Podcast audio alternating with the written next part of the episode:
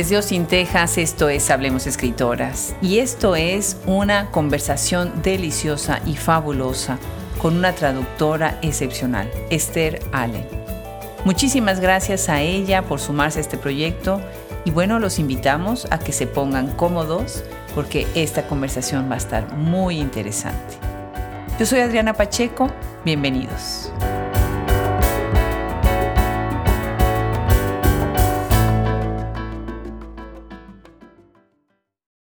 Nuestra sección traductoras fue una total revelación en Hablemos Escritoras. Yo nunca me imaginé el universo que estaba abriendo ante nosotros con las voces de quienes hacen posible lo que yo digo es derribar muros, el muro del idioma. Y bueno, pues hoy tenemos el gusto de recibir a una traductora que además tiene una carrera como docente, como entrenadora de otros traductores, una gran lectora. Muy interesante el perfil de Esther Allen. Muchísimas gracias, Esther, por estar acá el día de hoy. Pues muchísimas gracias, Adriana, por haberme invitado. Y quienes nos están escuchando y leyeron nuestra crónica que presentamos sobre el fabuloso viaje que hicimos a Nueva York, en donde nos recibieron de Yanira Álvarez, estuvo también Carlos Aguasaco, Ulises González, estuvimos en CUNY. Algunos de ustedes se recordarán que ya estuvo Esther en ese panel tan maravilloso que tuvimos con Sara Cordón, Mariana Graciano, Ana Ditz y Maite. Pues feliz de tenerte ahora para mí solita, Esther. Cuéntanos, cuéntanos cómo ha sido tu vida como traductora, pero empecemos primero íntimamente, ¿cómo ha sido tu relación con Rosario Castellanos? Ah, Rosario Castellanos. Bueno, eh, esto es eh, un punto clave de mi carrera como traductora. Yo diría que fue realmente Rosario Castellanos que me lanzó a la traducción, aunque eso no era mi primera traducción, pero bueno, te cuento. Había ya traducido un libro del francés, del poeta francés Blaise Cendrars, o suizo Blaise Cendrars, y con una profesora mía, una francesa, que traducía, pero prefería traducir con otra persona que tenía el inglés como primer idioma. Y esto me había interesado y la traducción me interesaba pero más bien me dedicaba a la investigación y estuve en México, había ganado una beca Fulbright y estuve en México haciendo investigaciones para mi tesis de doctorado y en una visita a Chiapas leí el oficio de la novela Oficio de Tinieblas de Rosario Castellanos. Y me pareció, era como una de las experiencias tremendas de mi vida, ¿no? Wow. Y yo pensaba, como siempre suelo hacer cuando leo un libro que me parece grande, que quería compartirlo, ese mismo sentimiento que sin duda tienes tú, ¿verdad? Y además era para dar la idea de ese lugar, Chiapas, donde estaba, que mi familia, mis amigos, mis conocimientos no conocían y que es un lugar tan... Ah, extraordinario. Y buscaba una traducción al inglés de esa novela y pensando que tenía que haber, porque es un, como ya sabes, es un gran clásico de la literatura mexicana, publicado el año de mi nacimiento, que nunca ha sido fuera de los estantes. Y cuando descubrí que no existía traducción al inglés de ese libro, era como una revelación. Me decía, pero ¿cómo es posible? Vivimos al lado de México, en un territorio que era de México, compartimos tantas cosas y esa gran obra de la literatura mexicana no existe en inglés. Qué increíble. Y eso fue como una revelación política, ¿no? Que a lo mejor hubiera sido obvio si era mexicana, pero como estadounidense no lo había percibido, ¿no? Nada en mi formación, en mi educación me había enseñado que existe ese déficit cultural entre México y Estados Unidos. Y me lancé a encontrar un editor y era un proceso de años, de años. Y los editores decían, ay, la, la, autora se murió hace mucho, así que no podemos publicar obras de una autora muerta. como, si, como si eso quitaba todo el interés posible de una obra literaria, ¿verdad? Sí, sí.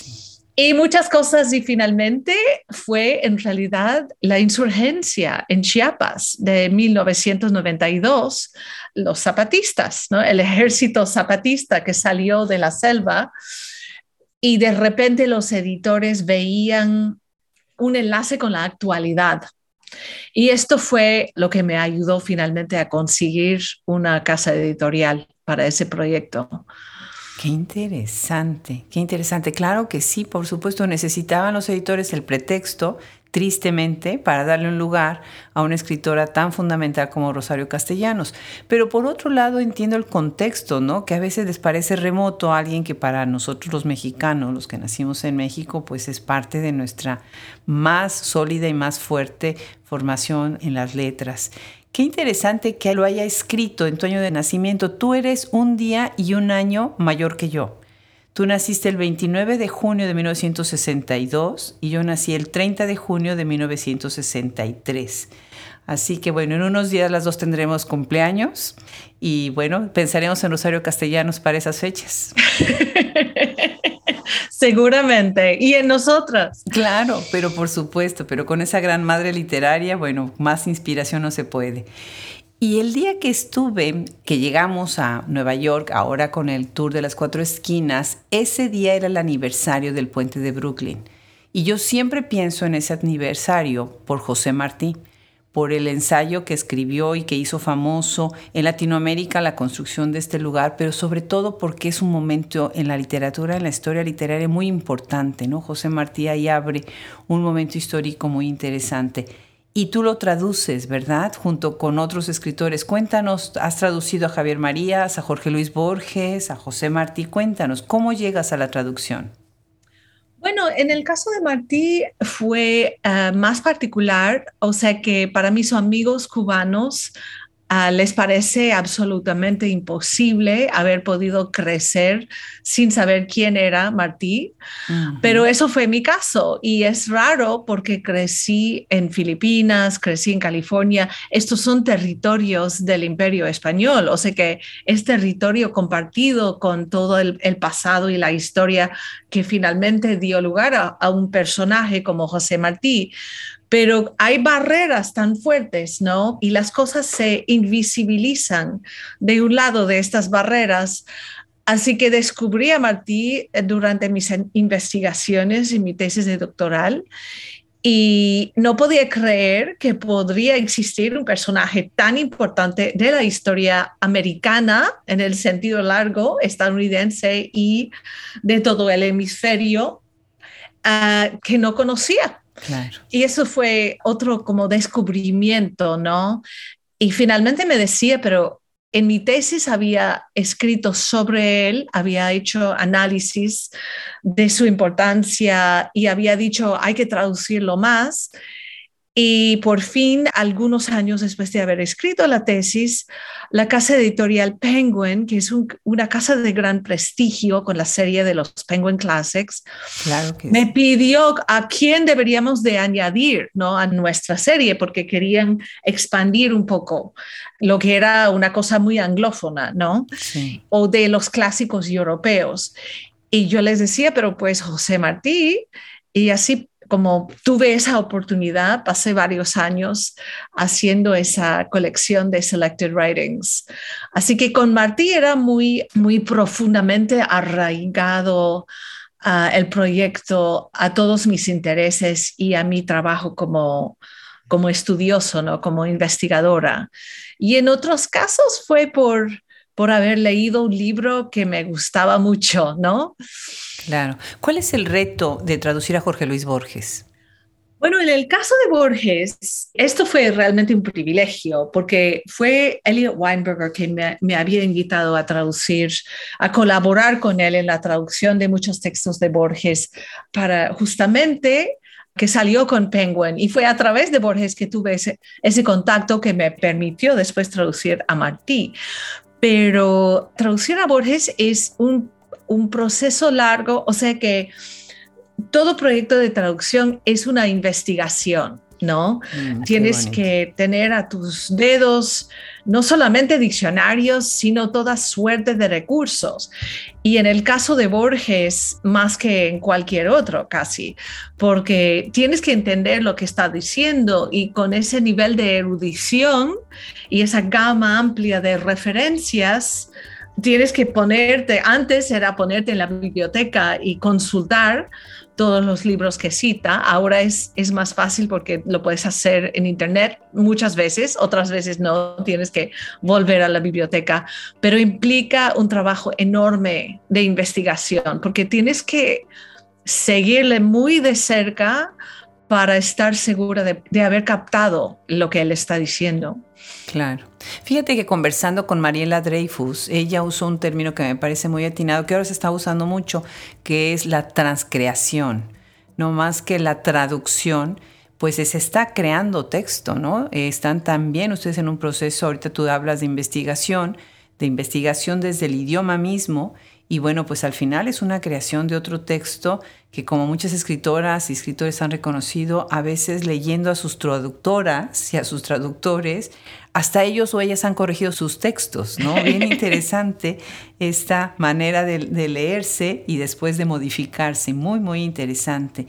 Y bueno, ahorita ya nos contaste que tú vienes, que has estado en varios lugares, pero llegas a Nueva York hace cuánto tiempo y qué es lo que haces en Nueva York y de dónde eres originaria. Soy de California, pero crecí Pasé cinco años de mi niñez, cuando era muy jovencita, en Islas Filipinas, porque mis papás fueron misioneros. Y ya, yo creo que eso me dio como una conexión profunda con América Latina, porque cuando volvimos de Filipinas, eh, vivimos en California y lo que reconocía alrededor de mí, porque tuve dos años cuando llegamos a Filipinas, así que no me acuerdo de nada anterior, ¿no?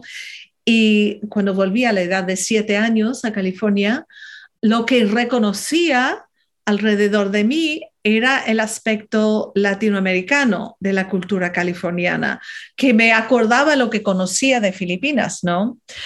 Así que tenía ese, ese enlace fuerte con todo lo latinoamericano desde una edad muy joven.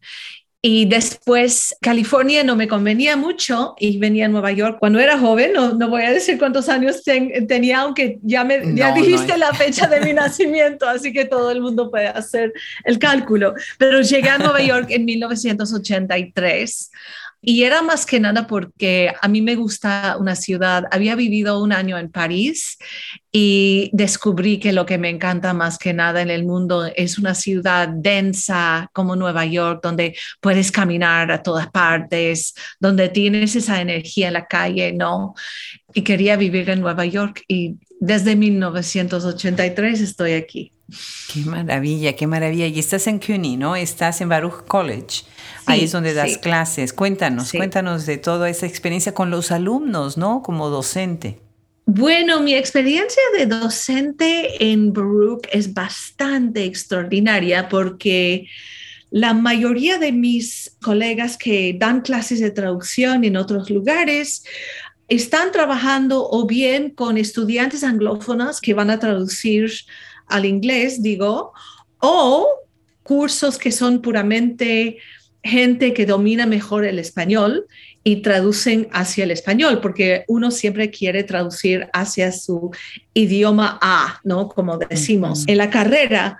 Pero en mis cursos en Baruch, porque Baruch es una escuela tan internacional, tengo una gama impredecible de habilidades lingüísticas desde la persona que creció en Colombia con padres chinos, hablando chino en casa, pero que fue al high school en Nueva York, así que habla chino, español, inglés, eh, como una mezcla de los tres, o la persona que llegó el año pasado de Perú, o la persona que apenas habla una palabra de español, pero que ha crecido en una familia hispana sin realmente hablar su, su idioma y quiere entrenarse en la traducción. La situación lingüística de cada uno de mis alumnos es tan distinto y esto nos permite a todos de entre ayudarnos mucho la variedad de, de, españoles en cualquier clase es increíble. Tenemos dominicanos, puertorriqueños, peruanos, mexicanos. Y como ya sabes muy bien, son idiomas bastante distintos, ¿no? no solamente por el acento, sino por el vocabulario y todo eso. Así que cada grupo de por sí es como parte de, de, lo que estudiamos, ¿no? Porque nuestra variedad es siempre tan inmensa. Claro. Qué interesante. Y ustedes tienen también algunos proyectos y programas de residencia, ¿verdad? Bueno, la otra cosa que organizo en Baruch es una, un programa de autor en residencia que cada semestre invito a un autor distinto. Y por ejemplo, en otoño Ah, vamos a tener la gran autora Carmen María Machado, mm, la gran autora Latinex. Tuvimos a Carla Conejo Villavicencio. Y los autores ah, vienen para dar un curso, un seminario literario de, de escritura creativa con un grupo muy limitado de estudiantes y siempre es una experiencia extraordinaria para los alumnos y también para el profesor o la profesora, porque los estudiantes de Baruch son todos inmigrantes, hijos de inmigrantes, con mucha experiencia de la vida, que han sobrevivido a muchas cosas y estos, estas clases, Susan Choi, que enseña en Princeton, siempre anda diciendo que la mejor clase que jamás ha dado fue la clase que dio en Baruch. Ay, qué bien, oh, pues felicidades, ese es un halago grande porque habla de toda la experiencia que tuvo con todo el ambiente, con los estudiantes, con los colegas. Qué maravilla. Pienso mucho en lo que un día me dijo Dorothy Bierschneider, que toda la, la, comunidad y toda la gran red que son ustedes como traductores siempre se alimentan entre ustedes mismos, ¿no? Y eso es fabuloso porque incluso me decía Paula Abramo, pues hacen hasta blogs para compartir, oye, estoy traduciendo tal texto, ayúdame, ¿cómo manejarías esta palabra, esta estructura? Qué interesante esos diálogos, ¿no?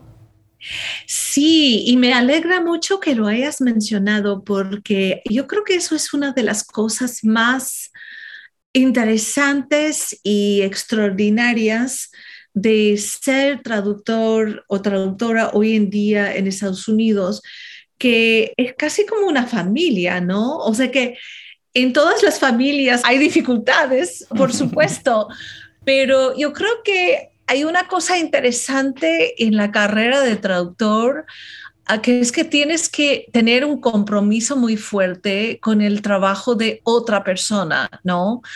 Y, y tienes que aceptar esa posición secundaria que siempre tiene el traductor, ¿no?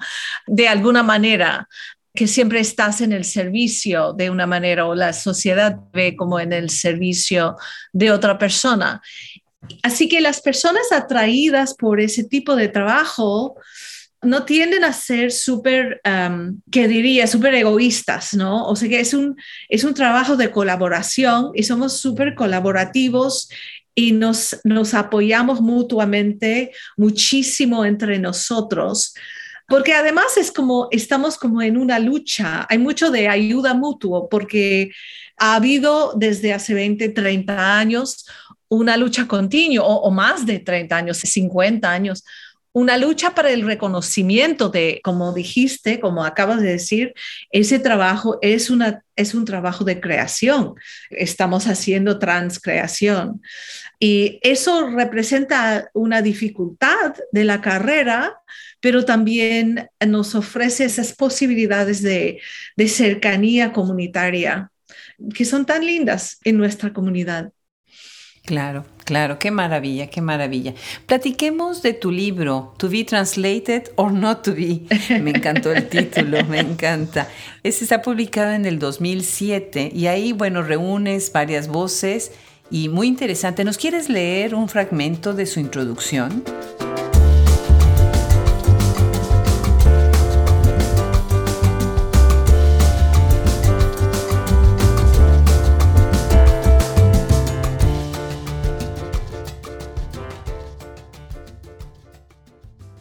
A work translated into English does not simply reach an audience of native speakers, it reaches a global audience. Therefore, a work translated into English has a much greater chance of going on to be translated into many other languages.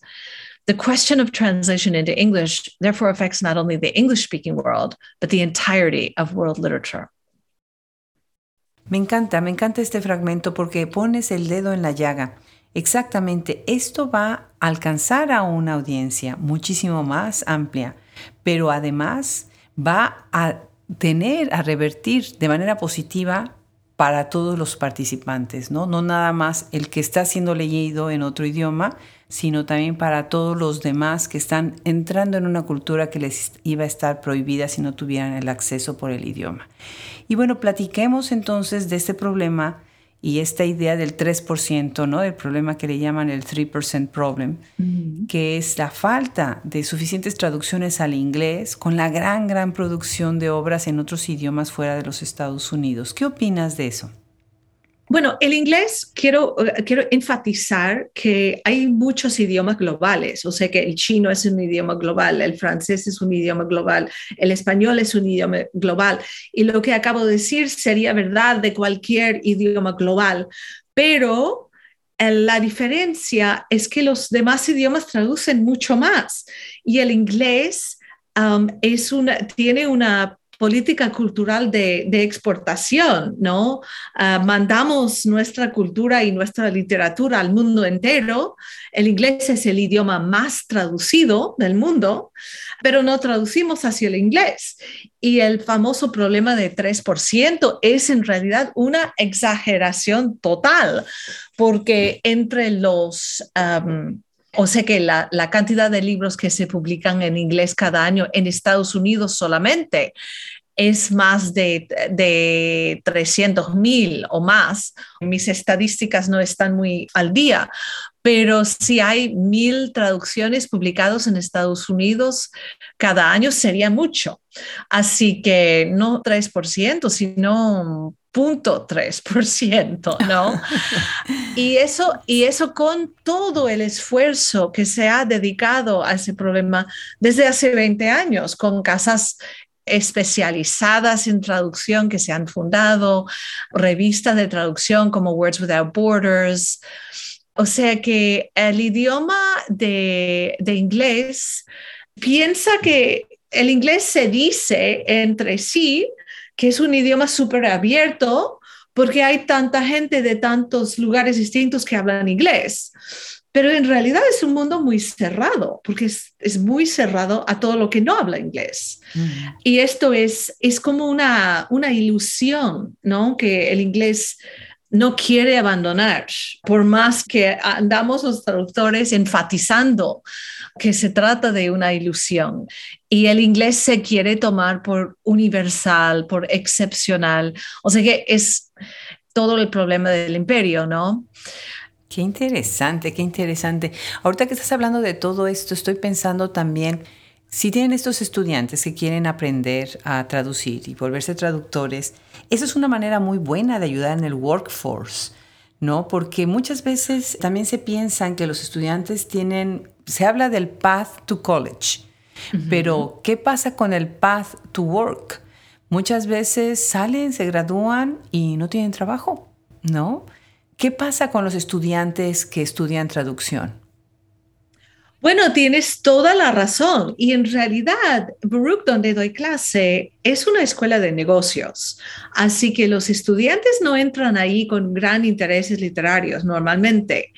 Y la traducción es como una trampa de las humanidades, ¿no? se, se, supone que hoy en día las humanidades están en peligro y los estudiantes no tienen interés, pero en realidad los estudiantes vienen a esta clase con la idea de poder trabajar después, porque como les digo siempre el primer día de clase, el Departamento de Labor estadounidense dice que va a haber un crecimiento en la demanda para traductores y intérpretes de, de más de 20% en los años venideros que es un crecimiento inmenso y así anda prediciendo desde hace mucho.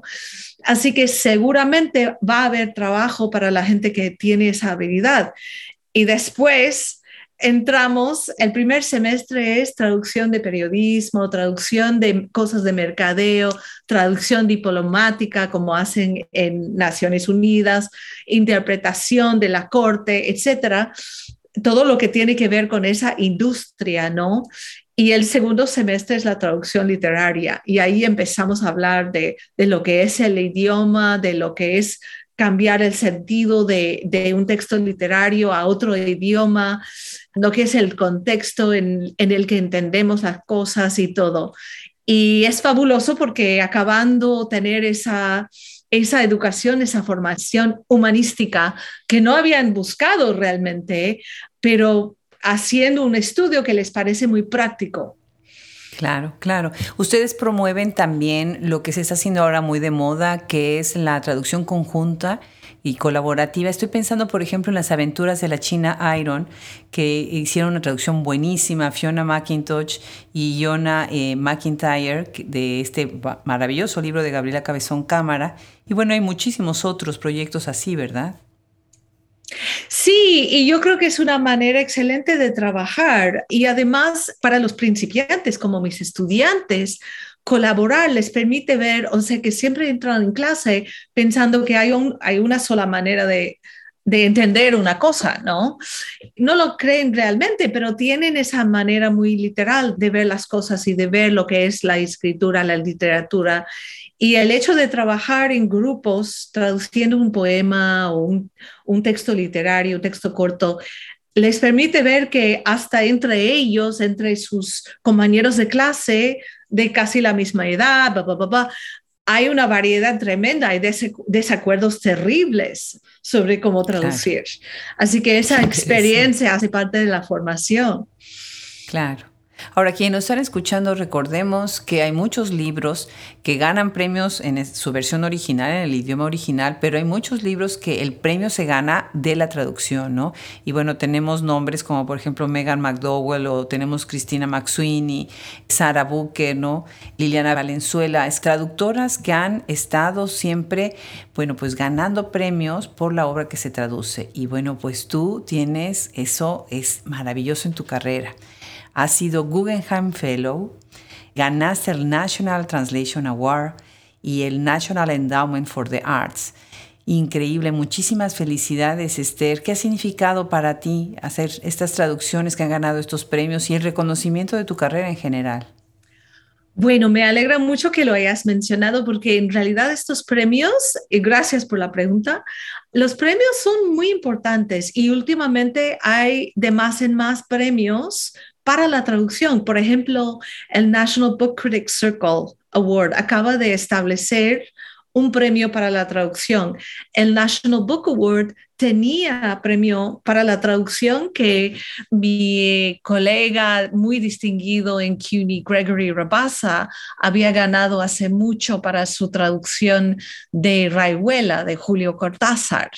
Y mm. creo que darían ese premio al National Book Award durante cinco o seis años y después dejaron de darlo. Pero hace cinco o seis años empezaron de nuevo a darlo.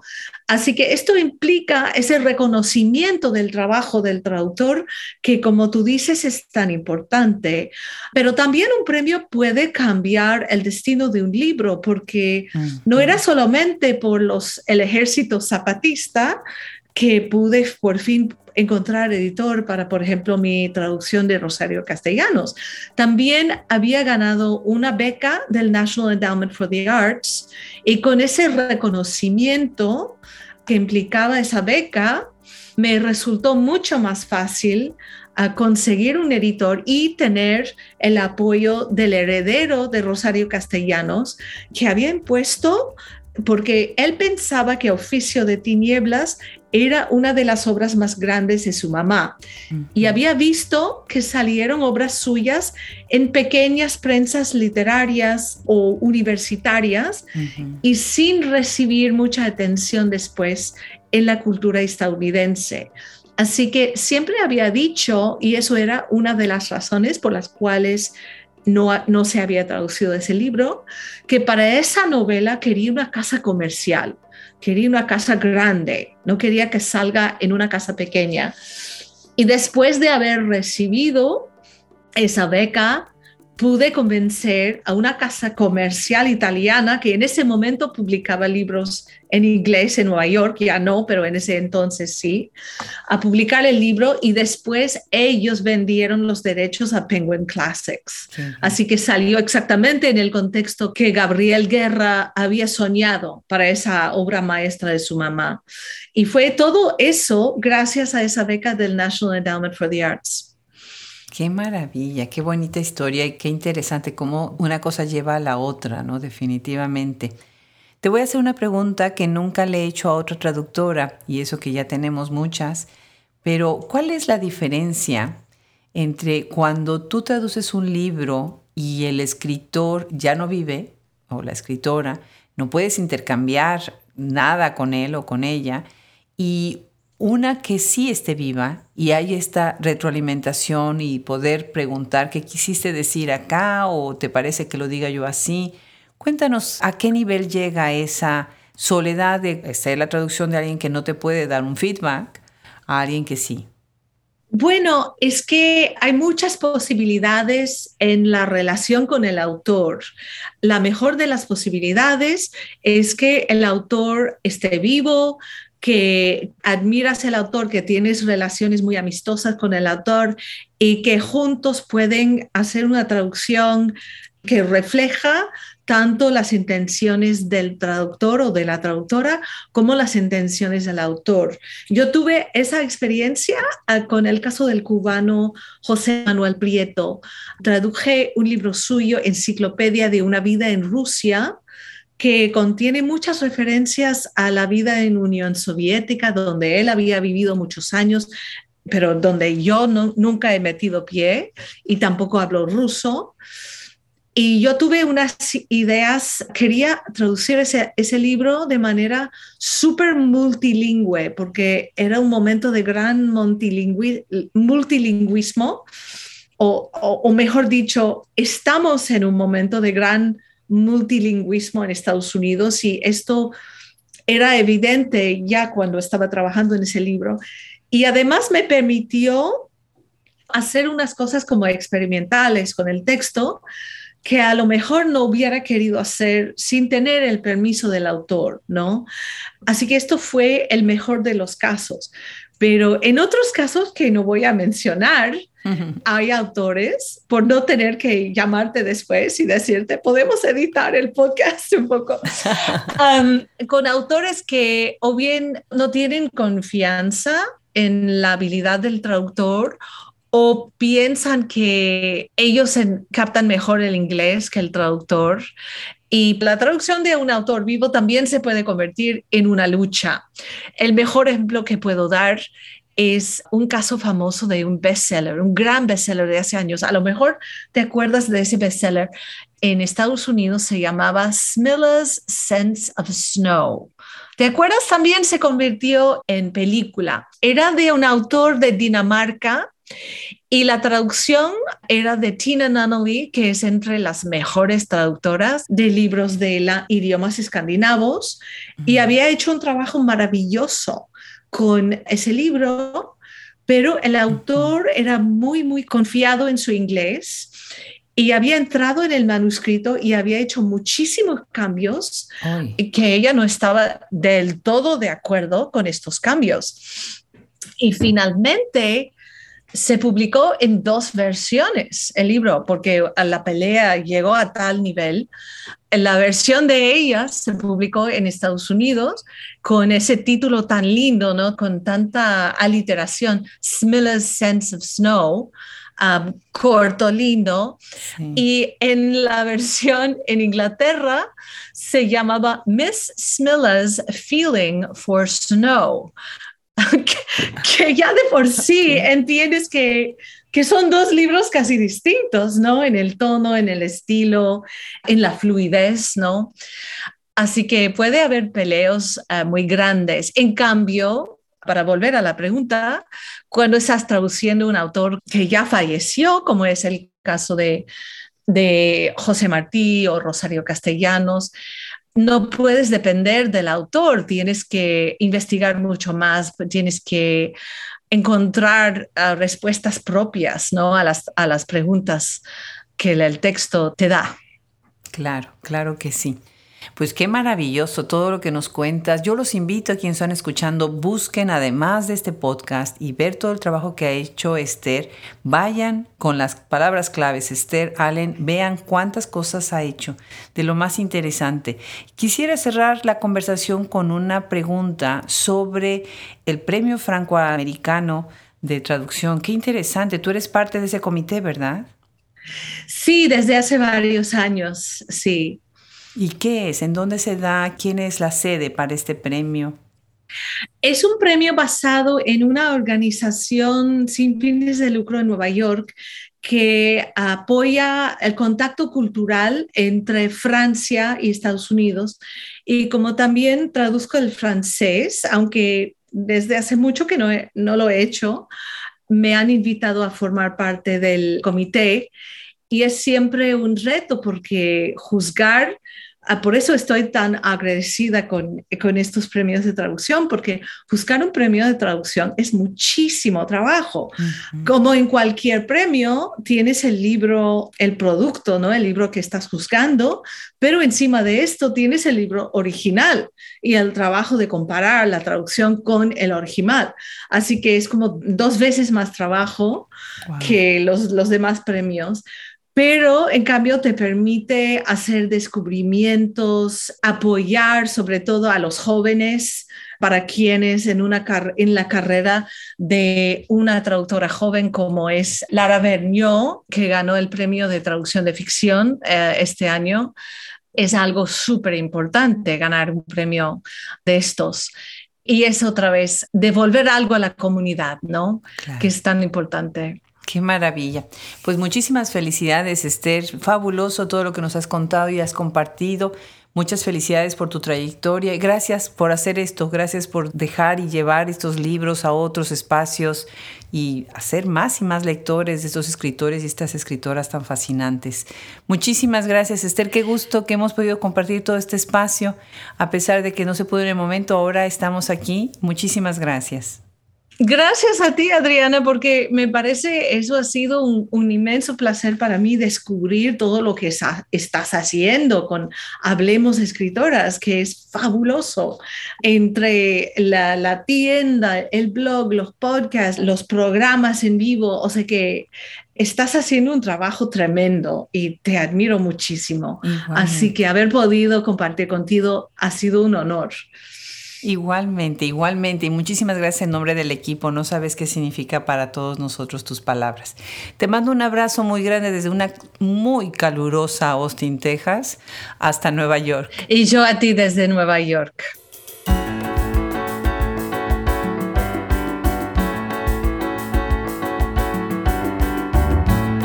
A mí me emociona muchísimo escuchar lo que hacen las traductoras y todos los retos a los que se enfrentan. Qué maravilla haber tenido el día de hoy a Esther Allen.